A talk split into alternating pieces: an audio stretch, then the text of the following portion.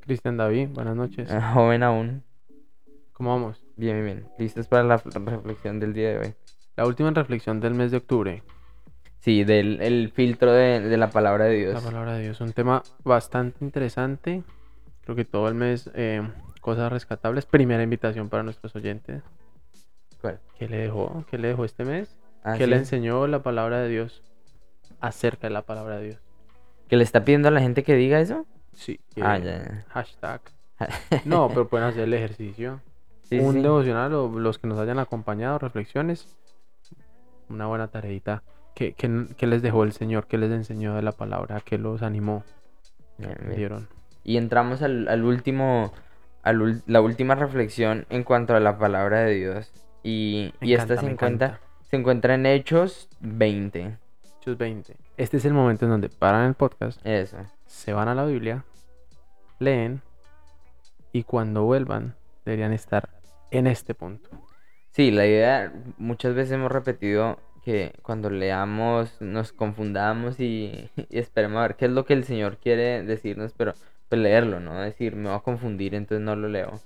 Hoy no hay mucha confusión. Hoy Sí. es de esas historias que uno puede seguir leyendo. Yo los animo. Si leyeron, Sí. sigan leyendo. Uy, es súper, súper de, de serie. En la Sí. época de series, de series. ¿Y qué tenemos, Chris? ¿Qué tenemos en Hechos? Bueno, Hechos 20 nos habla de... acá. Nos habla... eh, viene hablando de, de Pablo, de algunos de sus viajes, cosas interesantes que, que pasan por ahí. Pero antes de, antes de esta, de esta historia que vamos a ver nosotros, hay, hay dos cosas. Había una chistosa, creo que aquí está la de... Sí, es la- acá. Sí, en el... Creo la que de el- el- Eutico. Eutico. Sí. Sí, Eutico, que es el, el que...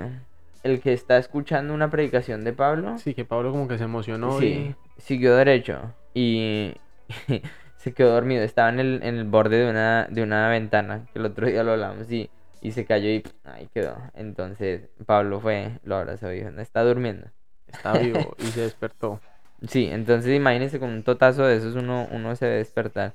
Eh, que bueno, pasa, pasa, pasa mucha gente, pasa mucha gente, ¿no? El, Sí.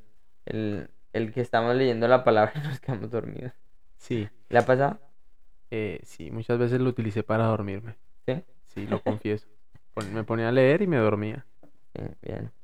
Bueno, y este es el último como viaje que he hecho, registra viaje misionero de Pablo, se está acabando y el 20, si ustedes leyeron, va, va hablando así como a toda de y zarparon para allá y después alguien aparece ahí en primera persona Sí. y yo me uní al viaje, bueno, ese es Lucas contando que se unió y Pablo intenta no pasar por Éfeso porque si vamos uno o dos capítulos atrás, Pablo lleva, tiene un ministerio en Éfeso, ha pasado un buen tiempo en Éfeso y él sabe que si se va para Asia, no va a llegar al lugar que él, que él siente, que él sabe en su corazón por el espíritu que tiene que ir, que es Jerusalén para una fecha específica.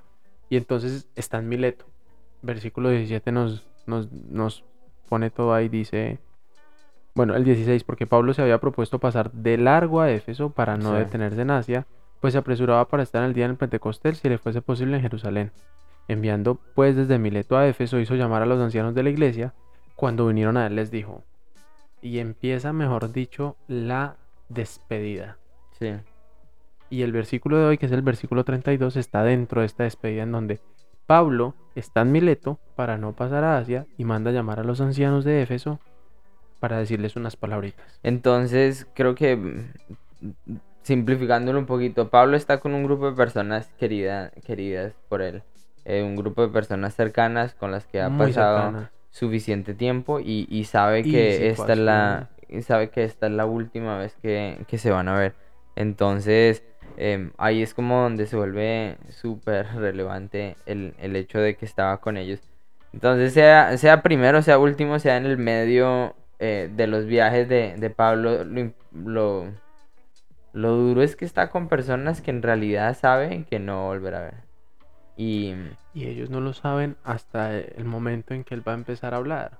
sí, sí, sí. Él sabe lo que está pasando. Él sabe el calibre, la profundidad, el nivel de las palabras que les va a decir. Pero esta gente está como, Pablo nos mandó a llamar, vamos a donde Pablo. Y Sí. Y, y entonces en el, en el, yo, yo leer del 31, 31, 32, no sé cuál es, 31 creo que es. Eh, dice, dice por tanto, el, dice por tanto, velad, acordándoos por tres años, em, de noche y de día, no he cesado de amonestar con lágrimas a cada uno. Y dice que recuerden que de noche y de durante tres años no he dejado de amonestar con lágrimas a cada uno en particular. Y el 32 dice, ahora los encomiendo a Dios y al mensaje de su gracia, mensaje que tiene poder para edificarlos y darles herencia entre todos los santificados. Y eso es una parte que, que me llamaba la atención, que lo hablábamos ahorita, y es la, la suficiencia de la palabra de Dios. Entonces, em, no sé si en algún momento, a- a- cuando ha viajado, le deja algo a alguien, entonces si le deja un, un buzo o algo a alguien, el buzo se termina desgastando y no termina siendo suficiente o em, en alguna vez que fuera a viajar y, y le dejaron platica o usted dejó platica, platica se acaba, los buzos se dañan y Pablo está dejando algo que es mucho más duradero, ¿no? que no, que no se acaba. Sí, eso lo veíamos la semana pasada también, ¿no? Que la palabra tiene ese, esa virtud de ser, de ser eterna, de seguir hablando. Y él cómo los está encomendando. ¿Va, va a redondear la idea? Sí, sí, sí. Que, que en realidad lo que, lo que deja Pablo dice que el hermano les encomiendo cada uno a Dios otra vez y, y les está diciendo, eh, los encomiendo a Dios y al mensaje de su gracia.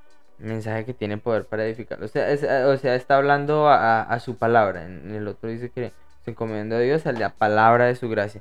Entonces, los está encomendando a ellos y dice que la palabra de Dios y Dios tiene el poder para edificarlos y para darles herencia entre todos los santificados. O sea, la palabra de Dios es suficiente para ellos y debe ser suficiente para ellos. Y, y yo pienso cuántas veces para, para, para mí y para mucha gente la palabra de Dios no es suficiente. Y no es como algo adicional, pero no es, no es todo lo que necesito. Y está, ¿Qué más, qué más de lo que tiene que ver en, en este mes que venimos hablando de la palabra de Dios? Está acaba- acabando acá diciendo la suficiencia de la palabra de Dios. Si, si todo lo demás que, que es parte de nuestro sistema de apoyo se fuera, la palabra de Dios sigue ahí y es suficiente. Yo Sí, estoy sorprendido con la vida de Pablo. Hoy que volví a leer este, este texto, eh, el nivel de intimidad que este hombre tenía con Dios era de imitar. sí, El, el- no sé qué versículo es, porque no tengo acá los versículos, pero dice, ahora he aquí ligado yo en espíritu, voy a Jerusalén sin saber lo que allá me ha de acontecer. Dice, yo ligado en espíritu.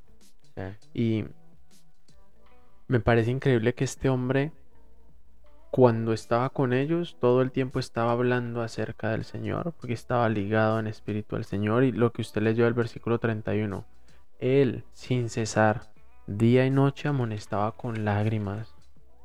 Los estaba invitando a tener un, un encuentro, una relación con, con el Señor. Y ese mismo hombre sabe que nada de lo que acaba de pasar en el tiempo que haya sido que estuvo con ellos depende de él, sino de aquel a quien los encomienda. sí, Tenía esa convicción de estar ligado al Espíritu, de estar con su Padre, estar amonestándolos en amor. Y ahora que se va, sabe que lo mejor que puede hacer es lo que en teoría debería, debería haber hecho desde el principio, es descansar en las manos del Padre. Pero se los está diciendo, yo los encomiendo al Padre. Ni siquiera Él mismo, ni su presencia es tan suficiente como encomendarlos a ellos, al, a Dios y a la palabra de su gracia, que tiene poder para sobreedificar. Es que esto es brutal. Entonces, me parece retador vivir una vida en donde estoy tan ligado al Señor que lo que estoy compartiendo en verdad es al Señor, que estas palabras pueden hacer mella, pueden ir tan profundo y que a la hora de irse tenga la paz de decir, yo sé para dónde voy, yo sé lo que el Espíritu me ha dicho y este es mi camino, pero su camino, el camino de ustedes está ligado al Señor. Y los dejo encomendados a Él. Y aquí, aquí anima a nuestros televidentes, youtubeientes y oyentes. Y al público que tenemos acá. a construir a construir una vida con el Señor que que podamos oír su voz y saber a dónde a dónde tenemos que ir y que nuestro mensaje para otros pueda ser los encomiendo al Señor. No hay una dependencia de Pablo y Pablo lo entiende. Y yo me imagino, eh, si leyeron el capítulo, aquí hay lágrimas y dolor a diestra y siniestra. Pero él lo tenía claro y esas personas también. Y uno en el Señor sabe cuál es, cuándo es el momento de partir humanamente, ¿no? De este lugar o de aquel lugar. Pero el Señor, el Señor siguió con Pablo. No, Pablo siguió con el Señor. Y, y estas personas quedaron encomendadas al Señor. Construyamos relaciones con el Señor así. Y eso toma tiempo. Eso no ver a la persona como Dios, no crear la dependencia de la persona, deja ver un liderazgo muy sano de Pablo, ¿no? Que ellos puedan recibir este mensaje, descansar en el Señor. Lloramos porque somos humanos y hay sentimientos, pero descansamos. Esa no fue una invitación muy... Sí, una invitación, estuvo súper esa invitación. Si alguno entendió la invitación, escríbanos a... no, mentiras. Yo, yo invitaría a las personas a que, a que entendieran la, la suficiencia de la palabra de Dios, que que la palabra de Dios es suficiente para sobreedificarnos, que es lo que decía Pablo. Les dejo, los dejo encomendados a Dios y a su palabra, que es poderosa para, para sobreedificarlos. Entonces que quiero crecer, quiero acercarme al Señor. Bueno, voy a la palabra, en la palabra es que voy a encontrar eso y pues el ánimo a las personas es acerquémonos a la palabra y busquemos al Señor y, y ahí vamos a encontrar al Señor con con suficiencia. Rico tener a un Pablo cerca, rico tener personas cerca, pero el, que en verdad sobreedifica, el que en verdad sustenta es el Señor. Y lo tenemos que recordar. Rico tener gente alrededor que nos acerque a la palabra, una bendición, pero la obra es del Señor. Y allá es donde hay que... Allá es donde tenemos que ir. juntos. Bien. Solos.